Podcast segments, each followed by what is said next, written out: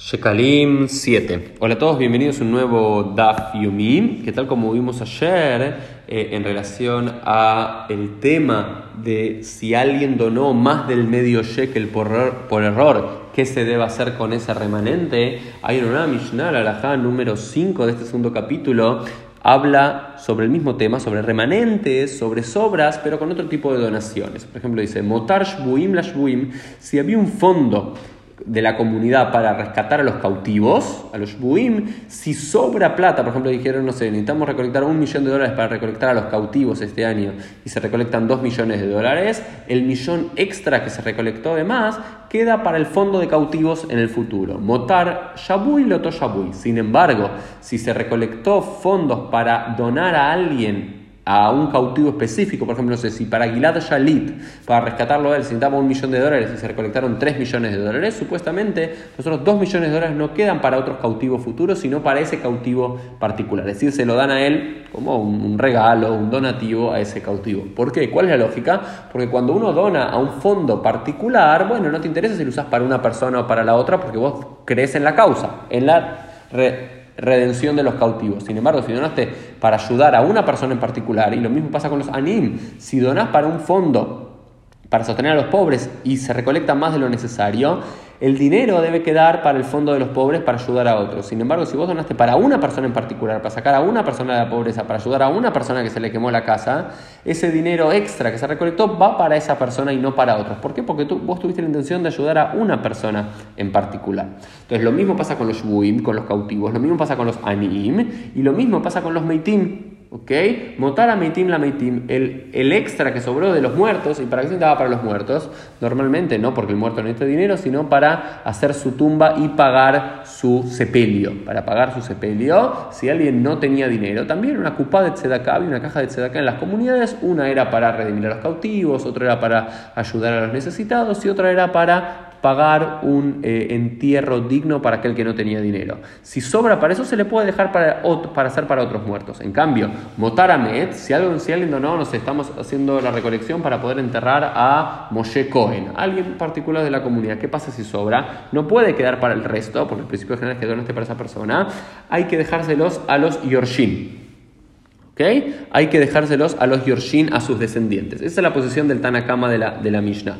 Otra posición de la Mishnah discute esta idea. Dice Rabbi Meir, lo que queda de un muerto, no se lo tenés que dar a los, a los, a los Yorshin, no se lo tenés que dar a los descendientes. ¿Por qué? Porque no es esa persona. Quizás vos quisiste ayudar al muerto en particular, no a sus descendientes que quizás no siguen su camino, no honraban a su padre, a su madre o lo que fuese.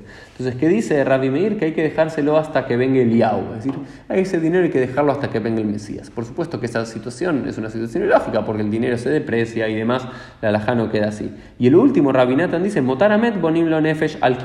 Lo que dice es que cuando si sobra algo de, un, de alguien que pagó para un difunto, ok, ¿qué hay que hacer? Pagaste el entierro y todo. Con ese dinero extra que quedó, haces una lápida linda, una linda lápida para el difunto. Eso es bonimlo nefesh. Se le hace a él un nefesh, un alma que es la, eh, la tumba específicamente donde aparece su nombre y todo, ¿no? Entonces, eh, si sobra dinero que, uno, que, uno, que, la comunidad recolectó para enterrar a alguien, con eso se hace su lápida, ¿no es cierto?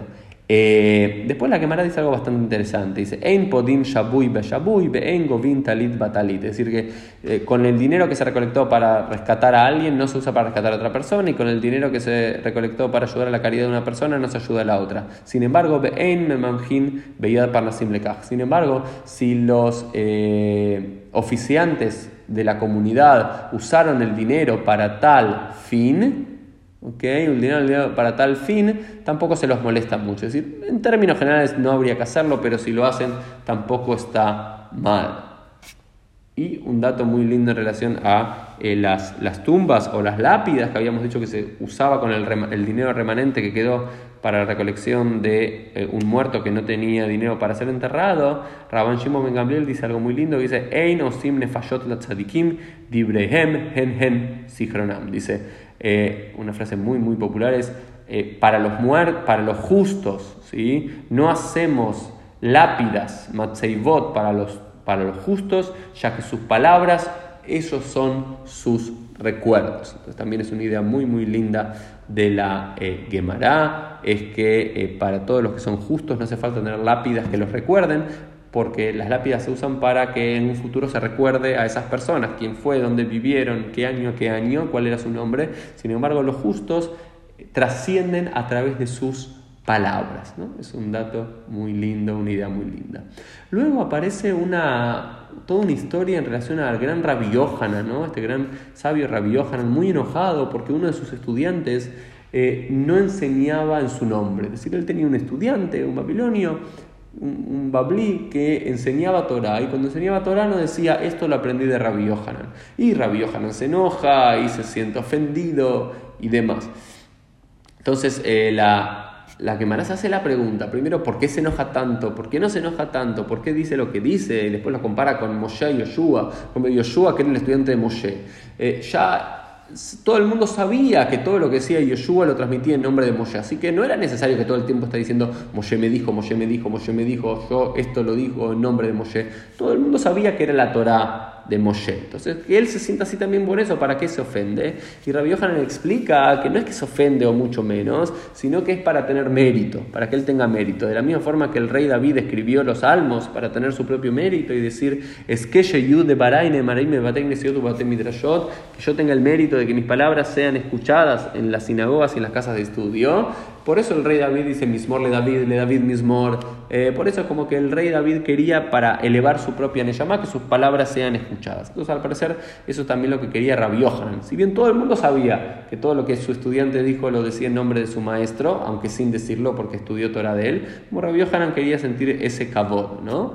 Y después, ¿no? Todos conocemos, ¿no es cierto?, el Talmud babilónico nos dice, Kolame, Kola Omer todo el cual cita en nombre del autor trae redención al mundo. Entonces en la tradición judía, este concepto, esto que le angustiaba a Rabbi Yohanan, es muy popular. Hay que citar el nombre de la persona. ¿Y para qué hay que citar el nombre de la persona? Para traer redención al mundo, decir de quién lo aprendí. Pero por otro lado, no podemos todo el tiempo estar diciendo esto lo aprendí de tal, esto lo aprendí de tal, esto lo aprendí de tal, porque es obvio. Si tenemos un gran maestro de Torah, todos lo aprendimos de él. Sin embargo, para Rabbi Yohanan es importante para tener cabot, para tener honor y para elevar su neyama. Y luego la Gemara nos da un ejemplo más, una idea más. Dice, Kol talmid hacham sheomrim davar alahami pi, mi piv, baolam sefatav rohashot y mova kever. Dice, cuando hay alguien, un justo, un jajam, un sabio, que ya murió, y en este mundo, baolam en el mundo físico que vivimos, alguien lo cita cita cuando él ya murió, sus labios se siguen moviendo incluso después de morir. Esta es una imagen creo que muy, muy poderosa de citar el nombre de otra persona, es decir, como que la persona siga hablando incluso después de muerto cuando lo citamos eh, según su nombre, ¿no? Y Rab Gidel decía, Omer Shmua Beshem Ombra, irá Baal Shmua que ilu Omed Lenegdo. Dice, y también incluso más, dice, si alguien cita el nombre de otra persona, aunque esa persona no esté presente, se te aparece a ti en tu mente o figurativamente como si estuviese parada frente a ti. Ese es el poder de citar a alguien eh, según su nombre. Y así concluimos este Daf y así también concluimos esta, este segundo capítulo del Tratado de Shkalim. Nos vemos en el día de mañana para seguir estudiando juntos.